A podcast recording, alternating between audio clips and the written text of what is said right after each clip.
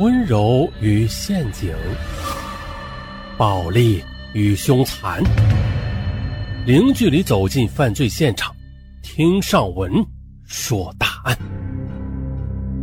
本节目由喜马拉雅独家播出。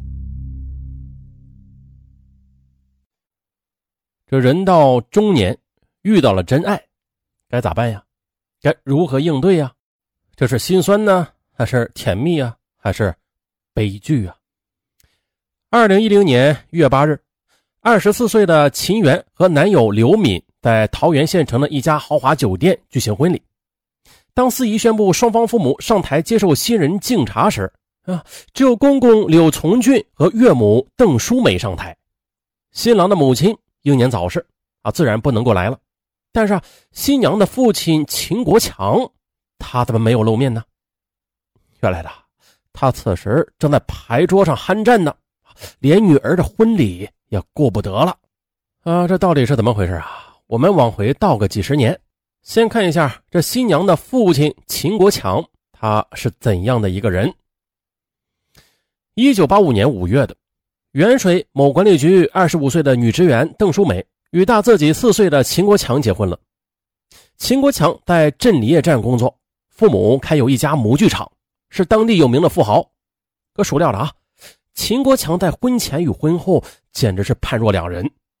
恋爱期间，他处处照顾邓淑美的感受啊，可是初婚的新鲜劲儿一过，他那好酒嗜赌的本性也就显露出来了，经常呢是通宵不归，甚至有时候喝醉了还找妻子撒气。八个月后的邓淑美便向丈夫提出离婚了，啊，却遭到秦国强的断然拒绝。说这辈子你都别想离婚。一九八六年十月七日的，邓淑美生下了女儿秦媛。这天呢，她在镇医院产房内疼的是死去活来，然而丈夫却连个人影都不见。她的泪水在眼眶里直打转，但是呢，一看到女儿那粉嘟嘟的小脸啊，这心里啊总算是有了一丝宽慰。离婚无望。邓淑美便把一腔的感情全部的都寄托在了女儿身上。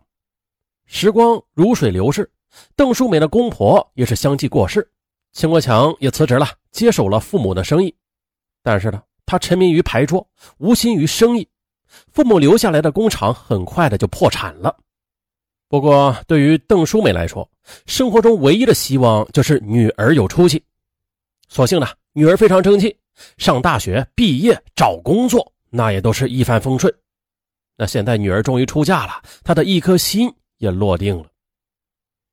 女儿结婚之后的邓淑美和丈夫原本名存实亡的婚姻，那变得是更加的岌岌可危了。原来的邓淑美逆来顺受、委曲求全，那是设身处地的为女儿的成长着想的。如今呢，女儿事业顺利，又组建了幸福的家庭，完全的独立了，她再也不用投鼠忌器了。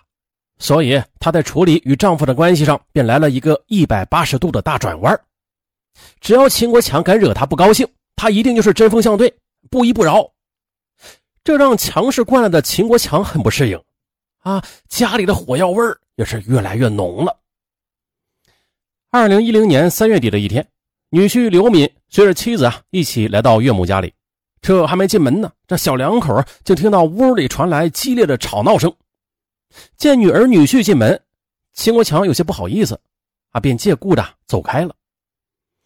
而邓淑美却一个劲儿的抹着眼泪，大倒苦水：“这个家我真的是没有办法再待下去了。”女婿刘敏听了，对邓淑美说：“啊，妈，这些年你真的是太不容易了。你要是觉得待在家里闷呢，呃，不如到县城里吧，和我们一起生活一段时间啊。刚好啊，现在圆圆也怀孕了啊，呃，我妈去世的早。”我和爸爸呀，每天都忙得团团转，呃，根本也不懂得怎么去照顾圆圆。您过去啊，刚好呢可以帮忙照顾她。啊，女婿善解人意，这让邓淑美很是感动。第二天，邓淑美便收拾行李，和女儿、女婿一起到了县城。啊，走进亲家柳从俊的别墅，邓淑美就如同刘姥姥进了大观园她是左瞧瞧，右看看，心里一个劲儿的为女儿高兴。啊，找了这么一个富贵的人家，而且还待他这么好。这亲家柳从俊表现的也相当热情，还张罗着在一家酒店里为亲家母接风，席间呢，他给邓淑美敬了一杯酒：“亲家母啊，谢谢你啊，谢谢你给我们柳家培养了这么一个优秀的儿媳妇，现在还要继续辛苦你啊，真的是过意不去啊。”说完的，柳从俊又转头叮嘱儿子说：“你岳母呀，刚到我们家，对这里的一切还不是太熟悉，你可别全当甩手掌柜啊，要和你妈一起照顾好圆圆。”这一席话热乎乎的，让邓淑美听了这心里是暖和和的，一时百感交集啊。柳崇俊这么一个成功人士，竟然如此体贴细心，又知冷知热，而自己的丈夫呢，除了喝酒打牌，就是专横跋扈。男人与男人之间的差距怎么就这么大呢？想想自己这些年来过的日子，他不由得对这位风度翩翩的男人味十足的亲家公啊，顿生一种莫名的情愫。从此呢，邓淑美的心里就有了秘密。她开始注意柳从俊的一举一动，对他的个人生活也更是关怀呵护。柳从俊他睡眠不好，经常精神萎靡不振。邓淑美知道之后呢，每天睡觉前呢都要打一盆热水让他泡脚，有时候啊还为他按摩脚底。那尽管两人当着儿女的面前都有些不好意思吧，但是啊，慢慢的啊也就习以为常了。那如果说两个人最初只是互有好感吧，并且为这种好感有点忐忑不安的话，但是在这种朝夕相处的嘘寒问暖中，他俩已经默默的视对方为最亲密的人了。燃起的感情啊，就像是一棵逢春复苏的老树，瞬间的又长满了嫩芽。六月二十八日这天下午，邓淑梅想到发廊里去做个头发，哎，柳从俊正好没事在家里休息啊，马上就开车将她带到县城的郎少爷美发店，并且掏钱把她的头发给拉直了。